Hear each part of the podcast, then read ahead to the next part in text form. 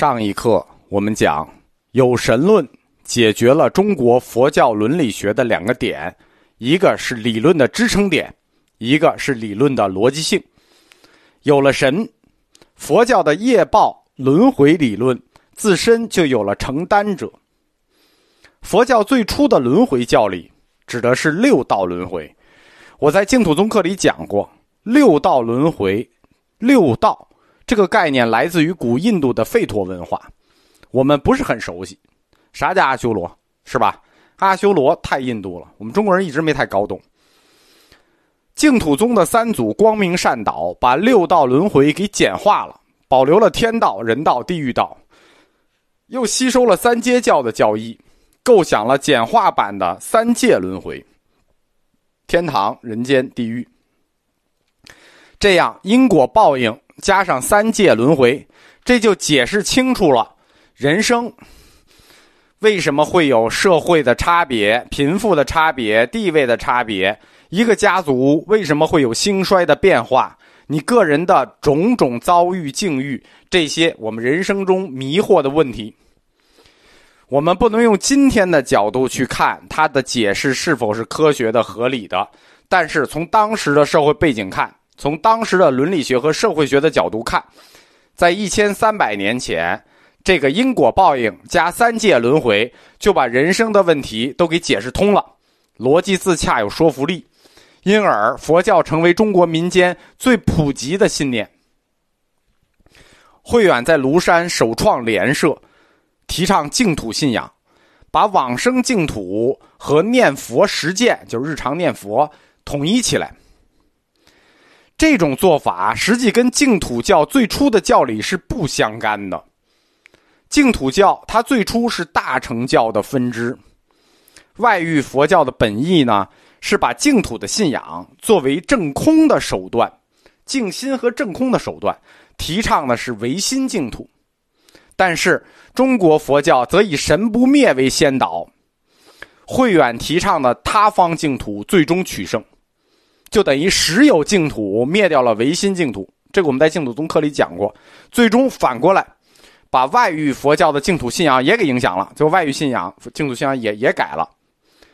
神不灭论在思想史上还有更重大的意义，它从根本上促成了中国佛教自身理论基础的选择问题。中国自南北朝以后。主导佛教理论界的思想是佛性论和心性论。佛性论与心性论都是要在神不灭的情况下才能成立。为什么？根据佛教的原始教理，就是佛教原教旨主义出发，小乘的叫人无我，大乘的叫诸法性空，对吧？人无我说和诸法性空说。这两者都会导致一个承担者缺位的问题。什么叫承担者缺位？因果佛教的基础逻辑叫因果，因果报应，因果学说。因果学说有因有果，果需要一个承担者。小乘佛教人无我，那无我谁来承担因果？大乘佛教诸法性空，诸法性空的。推到底，因果也是性空的，因果律也有问题，所以佛教的因果说会陷入承担者困境。无我和性空都会让佛教的宗教羞耻，它不是说指理论啊，在佛教哲学里，无我性空是都是对的，但是进入它的宗教框架，进入它的宗教羞耻，就会让佛教陷入虚空。为什么呢？你羞耻的是什么？你羞耻的是法，对吗？你你信佛，你修修持宗教修持，你修一个法，诸法都是性空的，你修什么法？哪有什么法可以让你修？因此，原教旨理论会让佛教的修习者处于一个混乱状态，对吧？按照小乘的逻辑，因果报应，这个果报无人承担，人无我。根据大乘的教理，诸法性空，你无论修持什么法都是性空的，修它干什么？这种混乱就会导致一种混世主义和纵欲主义。这种事情在佛教史上不是没有发生过啊，是屡屡发生，一直发生。禅宗混世主义的倾向就是非常明显的，听过禅宗史大家就知道，临济宗的混世主义倾向非常明显。不管你爱听不爱听，这是事实。当然了，禅宗后来他没有混世主义了，是因为在永明延寿大师的时候把禅净合流了。如果照禅宗原来的情况发展下去，心性论发展下去，肯定是走这条路的。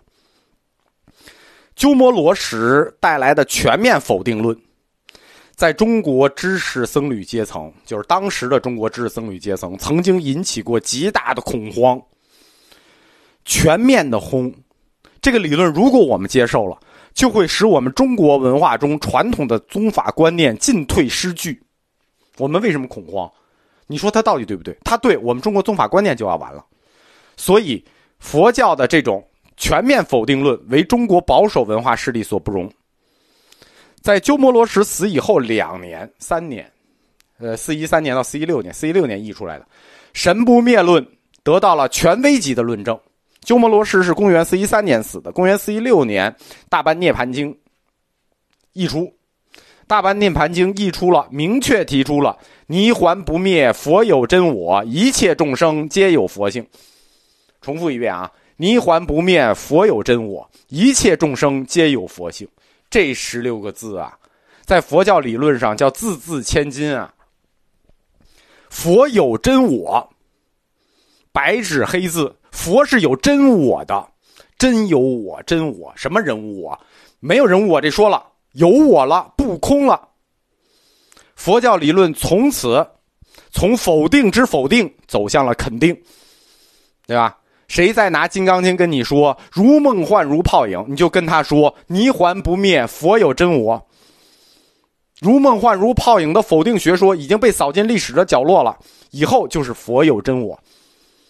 所谓佛性，包括常乐我净这四德，而这四德都可以用“真我”这两个字来概括。什么是真我？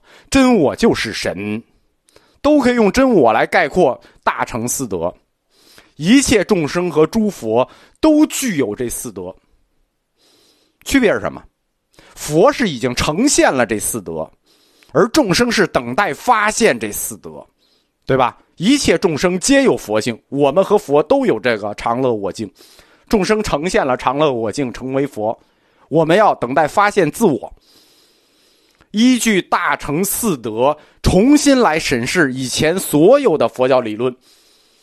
中国佛教面目为之大变，佛性论从此成为中国佛教的理论统帅，指导了东晋以后的佛教发展方向。佛性论。它已经算是契合佛教进行中国本土化的关键一步了，因为佛性论就肯定了有神嘛，肯定有神了，那本土化关键一步就完成了，但是还不够，本土化的还不够，还要往前走。到了隋唐时期，佛性这个问题，它就跨越了佛教自身的领域，因为佛性它是一个纯粹的佛教领域的问题啊。对吧？佛性、法性，这是我们佛教领域的问题。它跨出了佛教的领域，走向了一个更具有普遍意义的、更具有广泛中国文化意义的中国本土化方向的转变。什么呢？我们中国人最爱讨论什么问题？心的问题啊！心这个字，不光在中国哲学里，中国文学里。是个人都能说几句，只要让中国人谈到心，哎，是个人就能说几句。佛性论就跨出了佛教领域，和中国文化全面拥抱，转向了心性论。心性论就标志着佛教彻底中国化这个理论理论的彻底成熟。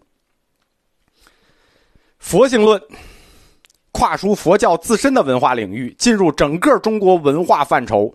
转为心性论，它的代表叫做《大乘起信论》。《大乘起信论》系统的总结了心性论，就是把中国人最爱谈的心做了抽象的、哲学的、本体化的总结，把心归为宇宙和人生的最高本体。宇宙人生最高本体是什么？心。这个心呢，就像大乘真俗二谛一样。它具有双重化真理标准，心是一个双重化的，心有两个属性，这两个属性就叫一心二门学说。一个心有两个门，心具有双重化真理标准。它的静态因素，这个心的静态是什么？对应的是永恒本体、永恒主体。它的变化成分是什么？对应的是世间一切的根源。理解了吧？佛性论转为心性论，不是你理解的那个中国文学意义上的心啊，这这哎心心情怎么样？心是吧？不是你理解意义上的心，这个心是一个宇宙与人生的最高本体，它具有二门的双重属性，对吧？整个世界的构成无外两种状态：静止与运动。